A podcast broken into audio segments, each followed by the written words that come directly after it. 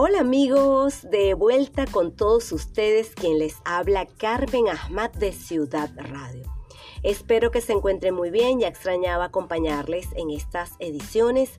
Estuve mm, un tiempo de descanso y adicional a eso estuve engripada. Como notarán, todavía tengo un poco mm, de esa gripe que me había dado. Sin embargo, quiero mm, compartir con ustedes esta edición el día de hoy.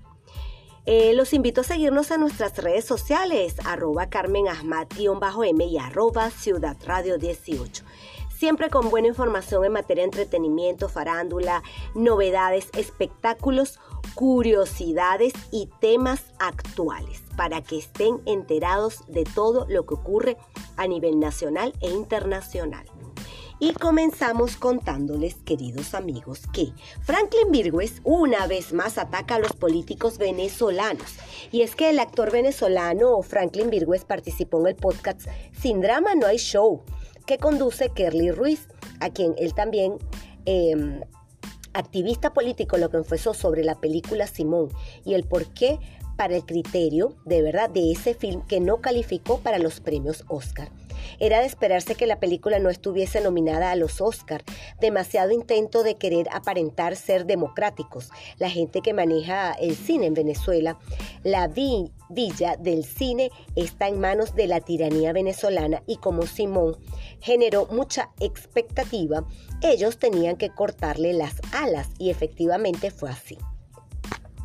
Estas fueron palabras de Franklin Virgües. A su vez, describió un poco el contexto de la producción cinematográfica al decir Simón es una película que tiene que ver con Venezuela y es en honor a las personas que combatieron en las protestas del año 2017 y en el cual muchos de ellos perdieron la vida mientras apostaron por Venezuela. Fuimos engañados por la oposición falsa. Eso puntualizó Franklin Virgües.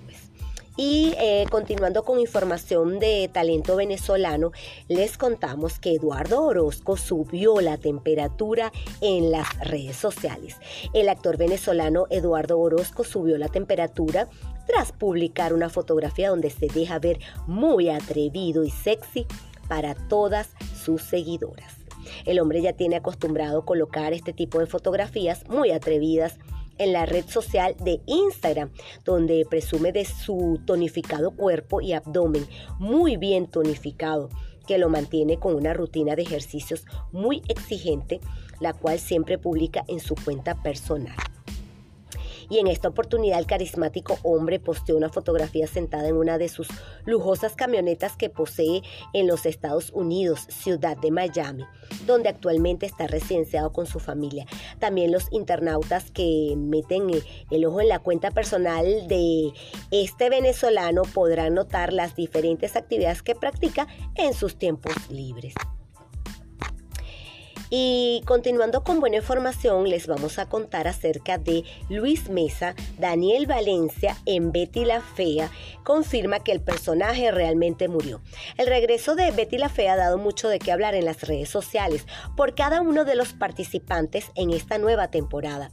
Muchos se han preguntado por la ausencia de Luis Mesa, quien interpretó a Daniel Valencia en las primeras temporadas y a través de su red social Twitter, Valencia afirmó que no estará en este esperado proyecto y habló sobre el destino del personaje que interpretaba.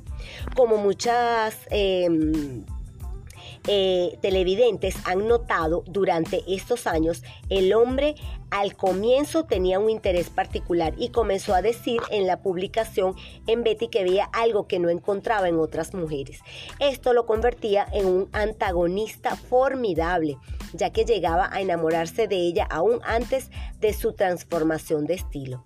Pero por cosas de la vida, Valencia se transformó en un personaje oscuro e irredimible. Digamos que el personaje original murió por desnaturalización, así lo expresó. Y Raúl de Molina respondió con sarcasmo a los que lo han criticado. Y es que el famoso presentador de televisión Raúl de Molina, conocido como el gordo del programa El Gordo y la Flaca, se encuentra de viaje en China junto a su esposa Mili de Molina cumpliendo uno de sus sueños.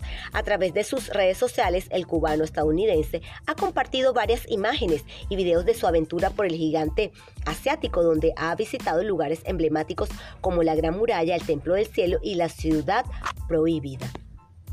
Sin embargo, no todo ha sido elogios y buenos deseos para el conductor, que también ha recibido algunas críticas por parte de algunos internautas que no han visto con buenos ojos algunas de sus actividades. Una de ellas fue que De Molina participó en una tradición muy popular en Taiwán, que consiste en lanzar al aire una linterna encendida con un deseo escrito. Y en su caso, el presentador aprovechó para celebrar el aniversario número 25 del Gordo y la Flaca, el exitoso show que comparte con Lily Estefan. Y en la estación de trenes de Shifeng, aquí en Taiwán, es tradicional comprar una linterna que enciende luces, por supuesto, lanzas al aire para buena suerte y lo hice conmemorando los 25 años del gordo y la flaca. Escribió de Molina en su cuenta de Instagram junto a un video donde se le ve realizando el ritual. Ante estas críticas no se quedó callado y decidió responder con ironía y sarcasmo. La gente protesta por todo y se creen expertos gracias a Instagram, pero nunca han ido a ningún lugar. Wow, palabras muy fuertes. Y ahora les vamos a hablar acerca de los famosos internacionales. Toda la verdad detrás de la cara lavada de Pamela Anderson. Pamela Anderson vuelve a marcar una nueva tendencia de belleza. Y es que la estrella de Baywatch cuyo glamour de los 90 se volvió legendario por sí solo, ha estado luciendo un estilo sencillo últimamente. De hecho, Pamela se apegó a lo básico durante toda la semana de la moda de París y optó por un estilo sin maquillaje en varios desfiles importantes. De, de, hecho, se trata de autoaceptación, le dijo Pamela a la revista ID mientras asistía a la pasarela de Victoria Beckham el 29 de septiembre. Es el capítulo de vida que estoy tratando de abrazar ahora, dado que realmente salgo por la puerta como yo. Siento alivio y un peso fuera de mis hombros. Eh, solo tienes que entender que eres lo suficientemente buena y hermosa, señaló. Me gusta decir la palabra vivir en lugar de envejecer. Perseguir la juventud es simplemente inútil. Así es, la estrella de 56 años se hizo eco de sentimientos similares en Instagram y escribió el 30 de septiembre, hay belleza en la autoaceptación, la imperfección y en el amor.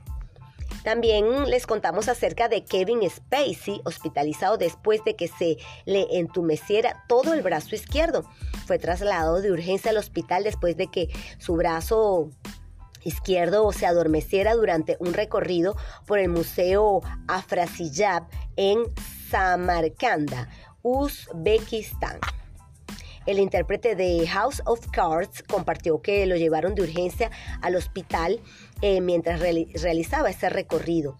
Detalló el problema de salud mientras se dirigía a la, a la audiencia durante el Festival Internacional de Cine de Taj Ken después de su liberación y señaló que todo resultó ser completamente normal. Y Victoria Beckham rompe silencio sobre la supuesta infidelidad de David Beckham. De David Beckham y Victoria Beckham recuerdan un momento difícil en su matrimonio. En su nueva serie documental de Netflix, Beckham, la pareja, reflexionó sobre el frenesí mediático que los rodeó hace años cuando circularon informes de que la estrella del fútbol engañó a la cantante de las Spice Girls después de que se eh, transfirió del Manchester United al Real Madrid. Había algunas historias horribles que eran difíciles de afrontar, recordó David que negó las acusaciones sobre los informes sensacionalistas que se difundieron en abril del año 2004. Era la primera vez que Victoria y yo estábamos bajo ese tipo de presión en nuestro matrimonio.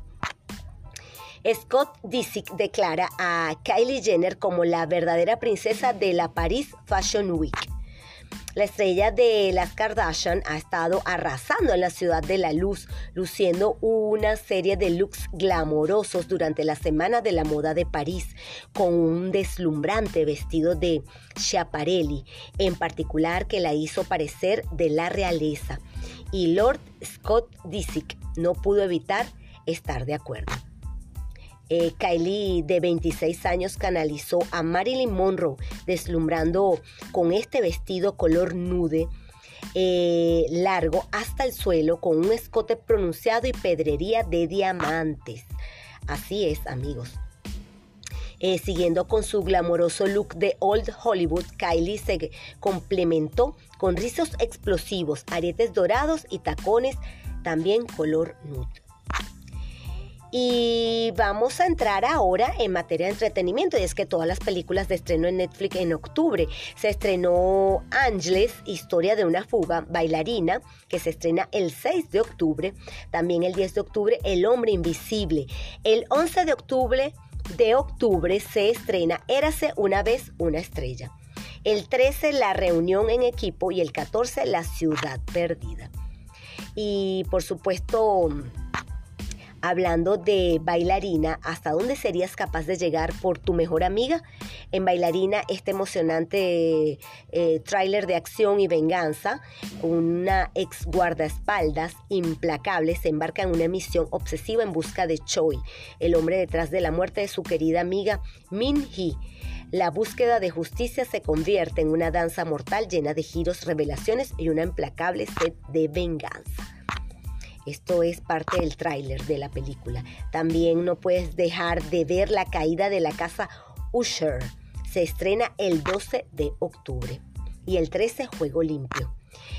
Ahora vamos a entrar en materia de curiosidades e historia. Y hoy les estaré hablando acerca del origen de los golfeados. Dulces curiosidades. Eh, se remonta a Petare, que hoy en día es la ciudad capital del municipio Sucre en el estado Miranda, en Caracas, Venezuela. Específicamente en la primera mitad del siglo pasado, cuando era un pueblo alejado de otros caseríos en el que los viajeros hacían parada para proveerse de alimentos y continuar su viaje. La historia del golfeado es difícil de determinar, es decir, no se ha concretado. Según la tradición oral, tiene sus orígenes, como ya lo dijimos, en la parroquia de Petare. Según Jonathan Gutiérrez, su origen es este pan enrollado en forma de caracol apareció en la panadería central, cerca de la actual redoma de Petare, cuando en el siglo pasado los hermanos canarios María Duarte y Gregorio Vicente Duarte hicieron con esta receta una tradición culinaria de la zona. Otro punto a tener en cuenta sobre este alimento es el origen de su nombre. Al igual que el origen del alimento, es difícil saberlo a ciencia cierta, pero según la tradición popular, el nombre de golfiao o golfeado nació hace más de un siglo en la hacienda cafetera El Hoyo de las Tapias, que surtía de café a Caracas. Al café le nace una semilla en forma de caracol y a esta los campesinos la llamaban golfiao. Deducen que alguien al ver este pastel danés le dijo a la señora María Duarte, eh, deme eso que parece un golfeado. Nos comenta el señor Frank Suárez, panadero artesanal y promotor de esta receta.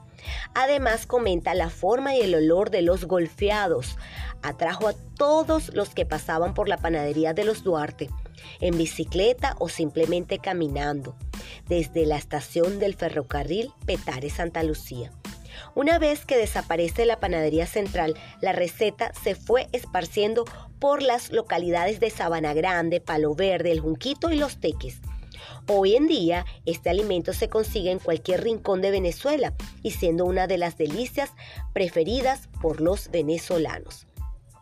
La masa se enrolla en una forma similar a la de un caracol, por lo que se asemeja a los rollos de canela y en sus pliegues está relleno con una mezcla de papelón rallado y queso blanco aromatizados con anís en especie y horneados. Suelen acompañarse con una tajada de queso, de queso de mano, un tipo de queso fresco salado y suave, también típico del país.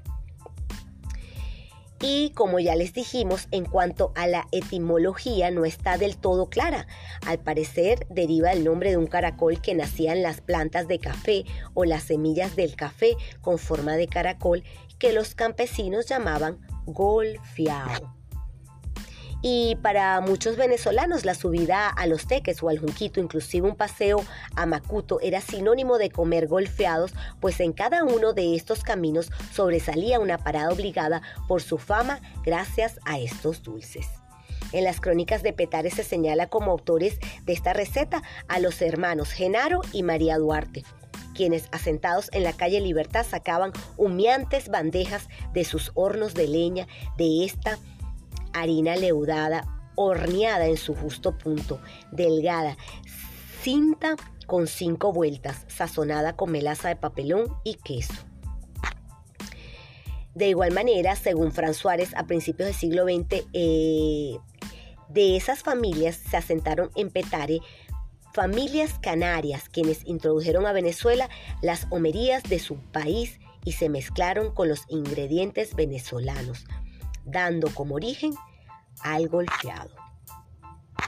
Bueno amigos, esto ha sido eh, todo en esta edición. Espero que la hayan disfrutado. Eh, estoy muy complacida de volver nuevamente acá con todos ustedes. Quiero agradecerles el cariño y el apoyo que me han brindado y mm, por supuesto desearles siempre lo mejor.